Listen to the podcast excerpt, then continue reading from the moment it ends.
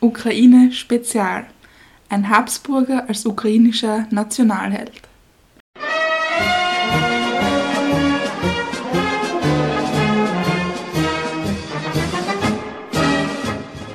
Die Ukraine kämpft um ihre Unabhängigkeit. Ein Kampf, der sie in ihrer Geschichte schon lange begleitet. Darum wollen wir uns einer ihrer historischen Kämpfer annehmen. Einer, in dessen Biografie die Verbundenheit Mitteleuropas sehr stark zum Ausdruck kommt.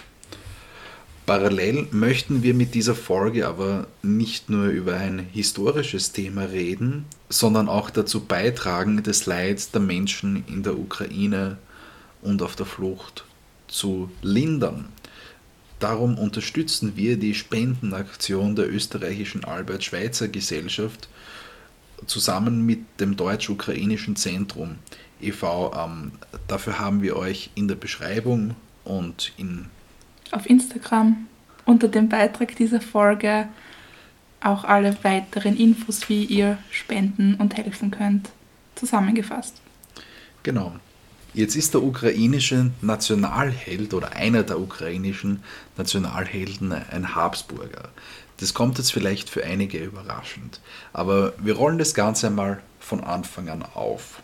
Heißen tut dieser Erzherzog Wilhelm Franz Josef Karl und entstammt der Teschenlinie der Habsburger. Also man kann sich vielleicht noch so daran erinnern, die Tochter von der Maria Therese, die Maria Christina, mit ihrem Mann, den Albert von Sachsen-Teschen, haben von ihrem Bruder, dem Leopold, einen Sohn adoptiert, der dann eben als der große erste Bezwinger Napoleons Ruhm erlangen wird, der Karl von Österreich-Teschen. Und dessen Enkelsohn, Urenkel, Urenkel, Entschuldige, ist eben dieser Wilhelm.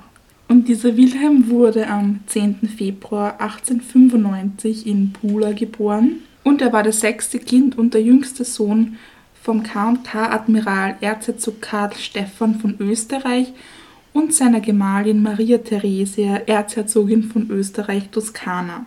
Die Kindheit hat der Wilhelm mit seinen Geschwistern auf der Insel Lucin verbracht. Die Kinder wurden zu Hause unterrichtet, wobei sie unter der strengen Aufsicht des Vaters standen.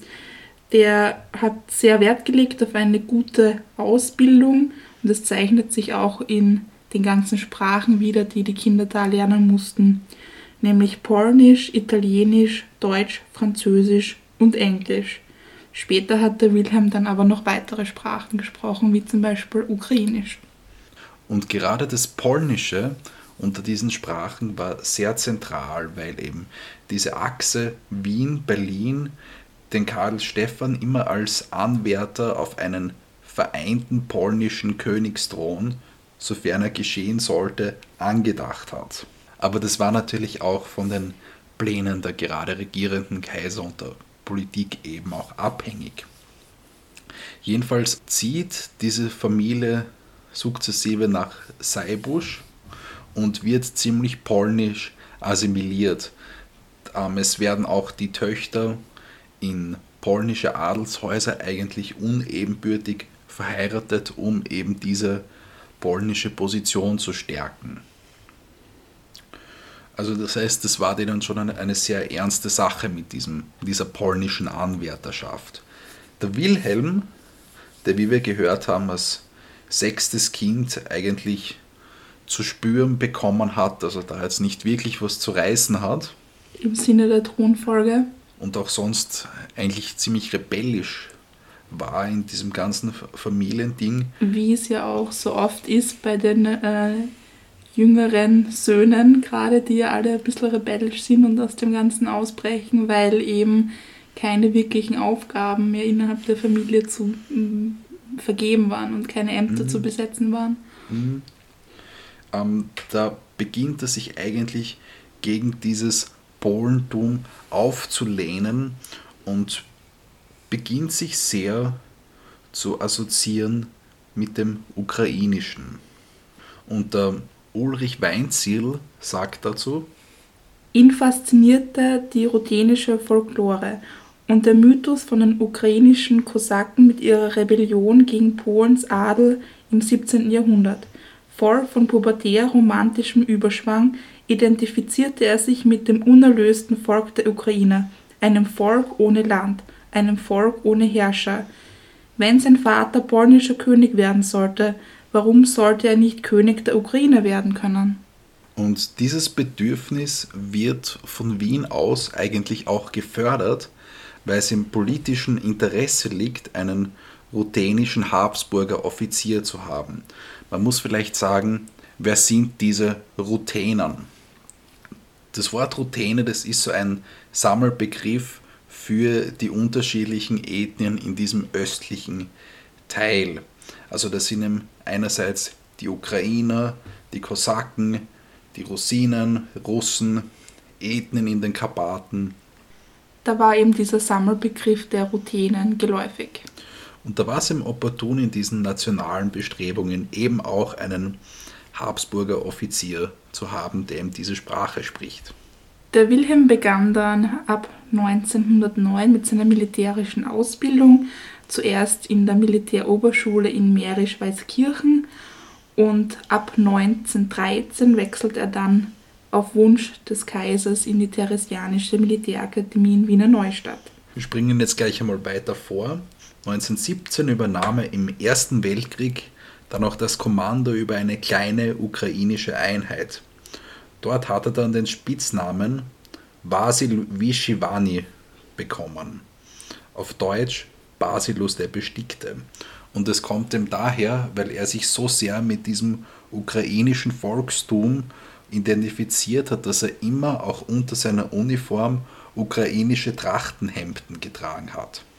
In dieser Zeit, wo er eben dort im Einsatz war, war er sehr, sehr volksnahe, sehr nah an den einfachen Leuten dran, deren Sprache er gesprochen hat und mit denen er auch sehr kooperiert hat. Es hat sich in der Zeit auch irgendwie so der ukrainische Metropolit, der Andrei Scheptitsky, weiß nicht, ob ich das richtig ausspricht, der eine Ikone in der ukrainisch-orthodoxen Kirche ist, weil er ja die Religion durch mehrere Staatsformen in der ersten Hälfte des 20. Jahrhunderts eben durchgetragen hat. Der hat eben so eine gewisse Mentorenrolle eingenommen. Und das, obwohl er in seinem Privatleben auch ein bisschen anders drauf war. Also ganz anders, wenn man sich da jetzt anhört, was du da jetzt alles von ihm erzählt hast. Also privat hat er ein sehr ausschweifendes und man würde fast sagen skandalöses Leben geführt. Also er hat äh, regelmäßig Bordelle besucht, wo er sich mit Homosexuellen äh, vergnügt hat. Er hat offen seine Vorliebe für junge Männer bevorzugt, hat er da tätowierte Matrosen gezeigt was natürlich damals nicht gern gesehen wurde. Er war auch äh, ständig in Geldnöten und da hat es auch immer ganz ähm, dramatische Artikel in der Zeitung und so weiter gegeben. Dennoch hat es seiner Aufgabe nichts abgetan und beispielsweise hat er dann eben auch während dem Krieg den Kaiser Karl durch Ostgalizien begleitet, der ihm eben auch den Auftrag hat zukommen lassen, in der ukrainischen Frage tätig zu sein. Und da muss man sagen, das war er nicht nur da, das war er auch schon davor, denn schon ab seiner Volljährigkeit, also so 1915, war er wie die meisten männlichen Erzherzöge ein Mitglied im KK Herrenhaus, also einer der beiden Kammern des österreichischen Parlaments in Wien, das halt so ein bisschen aufgespaut war, wie man es vielleicht heute vergleichen kann mit dem britischen Parlament. Äh, und dort hat er eben insbesondere mit den ukrainischen Abgeordneten eng sich zusammengetan und hat eben auch deren Forderung nach einer Autonomie im ukrainisch besiedelten Ostgalizien sehr, sehr unterstützt und mitgetragen und hat sogar mit dem K&K Außenminister darüber verhandelt. Man muss auch bedenken, das war so auch diese Zeit, wo man über den Aufbau der Donaumonarchie und über deren Zukunft diskutiert hat. Wir haben in der Franz Ferdinand Folge schon über den Trialismus gesprochen oder über das Popovic-Modell, wo eben unterschiedliche Nationalstaaten zusammengeschlossen wären als die Vereinigten Staaten von Großösterreich. Und der Wilhelm hat jetzt einen eigenen Plan zur Umgestaltung und sogar zur Erweiterung der Monarchie entwickelt.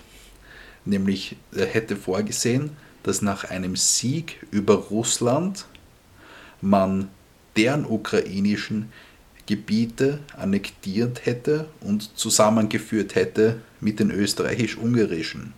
Das Resultat hätte sein sollen, eine Donaumonarchie mit einem österreichischen, einem böhmischen, einem ungarischen und einem polnischen Reichsteil mit je einem Erzherzog an der Spitze und in dem letzten Teil hätte ein Fürstentum Ukraine inkludiert sein sollen, in dem er an der Spitze gestanden wäre. Und es war dann eigentlich ein sehr großer Hoffnungsschimmer, weil nach der Oktoberrevolution hat sich dann auf den ukrainisch besiedelten russischen Gebieten eine ukrainische Volksrepublik gegründet. Und in einem geheimen Seitletter zum Brotfrieden von Brest-Litovsk hat dann Österreich-Ungarn eine Autonomie zugesichert und hätte dann eine vereinigte Ukraine mit Wilhelm an der Spitze angestrebt. Doch im Endeffekt verhinderte eben die deutsche Besatzung, die wiederum den Kaiser Karl verdächtigt hat, gegen Deutschland zu spielen, beziehungsweise jene der Mittelmächte, gegen die der Wilhelm wieder ein ukrainisches Heer geführt hat, und die ethnischen Spannungen in der Donaumonarchie dazu, dass aus alledem nichts geworden ist. Der Wilhelm war aber dennoch unter den Ukrainern wahnsinnig beliebt. Und dann war der Krieg aus und die Monarchie ist kollabiert. Und er lässt jetzt den Status als Prinz hinter sich und geht in die Ukraine, ist dort in einer militärischen Führungsposition, vor allem eben gegen Rumänien tätig und hat eine hohe Position im Verteidigungsministerium in Kiew inne. Bis eben die ukrainische Volksrepublik in Konflikt mit der Sowjetunion, mit Rumänien und Polen zu einer Diktatur wird unter Simon Petliure. In dieser Zeit werden eben auch Pogrome an Juden verrichtet und 1920 kommt es dann eben auch zum Friedensschluss mit Polen und die Niederlage gegen Russland. Und der Wilhelm legt dann eben alle Ämter zurück und flüchtet. Die Ukraine wird dann eben fortan in Sowjetrussland eingegliedert. Und da ist ihm dann für ihn auch kein Platz mehr. Und er flüchtet wie die Menschen auch heute zuerst nach Wien und dann weiter nach München und versucht dort eine ukrainische Befreiungsarmee aufzustellen. Es ist dann aber sukzessive so, dass mit dem Vertrag von Rapello, wo sich eben die zwei geächteten Staaten nach dem Ersten Weltkrieg, die Sowjetunion auf der einen Seite und das Deutsche Reich auf der anderen Seite, eben miteinander arrangieren. Und da wird dann eben so eine sowjetfeindliche Haltung nicht mehr toleriert und diese Armee im 1922 aufgelöst. Er geht dann auch weiter in ein anderes Land. Nämlich ähm, nach Spanien und dann nach Paris, wo er auch Teil der High Society wird. Und da werden eben dann immer mehr von seinen Eskapaden mit Revue-Girls und Männern äh, veröffentlicht. Mit seiner hochstaplerischen Geliebte, die er da zu dieser Zeit hatte, wird dann auch äh, wird er dann auch in einen Finanz- und Betrugsskandal verwickelt und entzieht sich dann einer Verhaftung mit der Flucht nach Wien. Die ukrainischen Fans von ihm meinen aber auch, dass dieser Skandal geheimdienstlich inszeniert gewesen sein könnte. Also die lassen da nichts auf ihn kommen. Und in Wien arbeitet dann wieder für eine unabhängige Ukraine, oder? Genau, ähm, setzt sich da für die Ukraine sehr ein und arbeitet mit ukrainischen Organisationen zusammen, von Studentenorganisationen bis zu Vereinen, aber eben auch mit der Organisation ukrainischer Nationalisten, die eben relativ rechts außen gerichtet war und aber eben auch eine Befreiung der Ukraine aus der Sowjetherrschaft anstrebt.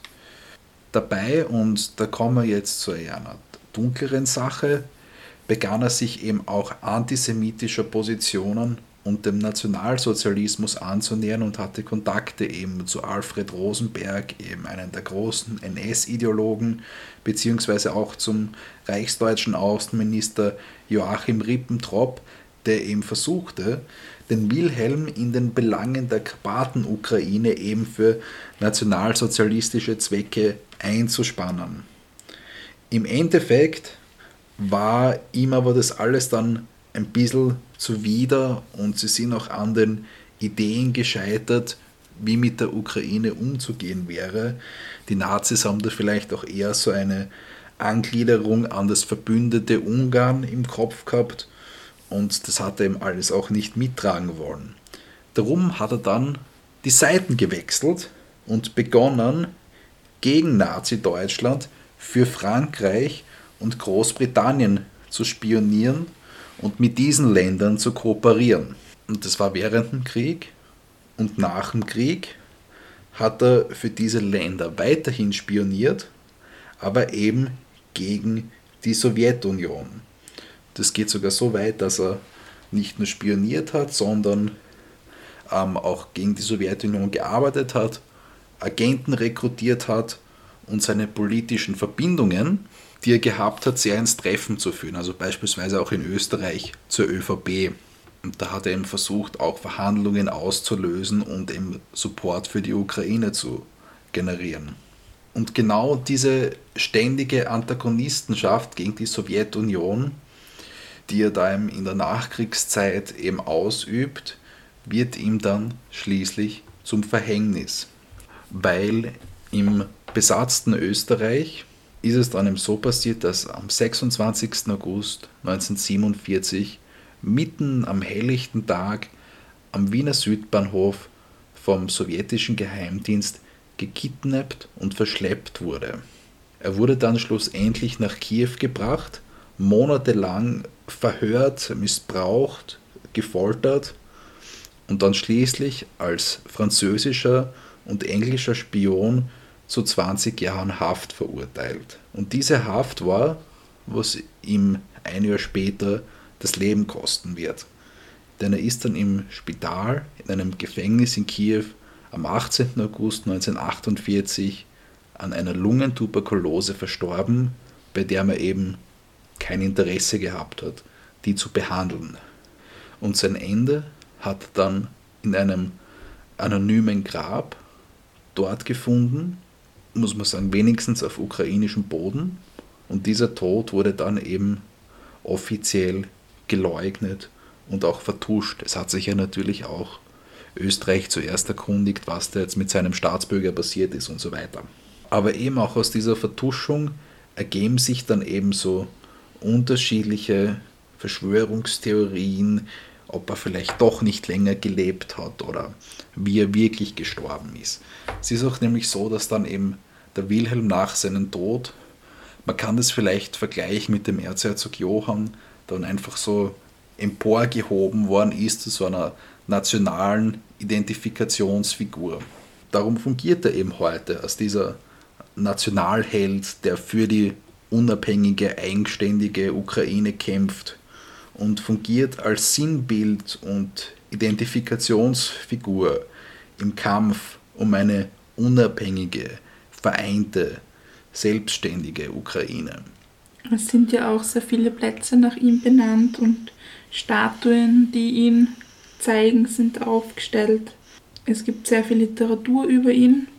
Genau, und gerade jetzt in der Gegenwart, wo die Ukraine sich wieder im Kampf befindet, gegen eine Fremdherrschaft, kann man sagen, nimmt er dabei eben auch eine gewisse Vorbildrolle für viele Kämpfer ein. Und für uns soll er vielleicht auch so ein Symbol dafür sein, wie sehr Mitteleuropa, Österreich und die Ukraine eben eng miteinander verbunden und ich würde sogar sagen, ja miteinander verwandt ist.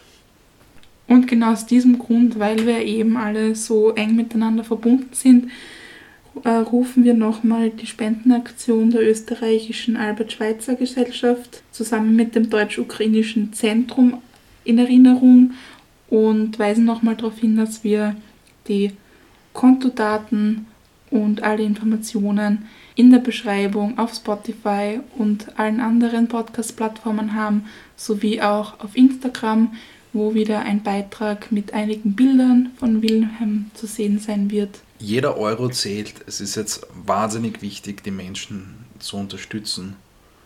Und man kann eigentlich gar nicht genug tun, weil ich glaube, wir, wir können uns heute schwer nachvollziehen, was es heißt, wenn auf einmal sowas über die eigene Lebensrealität hereinbricht. Ja, und damit bedanken wir uns fürs Zuhören unserer kurzen Spezialfolge über die Ukraine. Und verabschieden uns bis zum nächsten Mal. Ciao. Tschüss.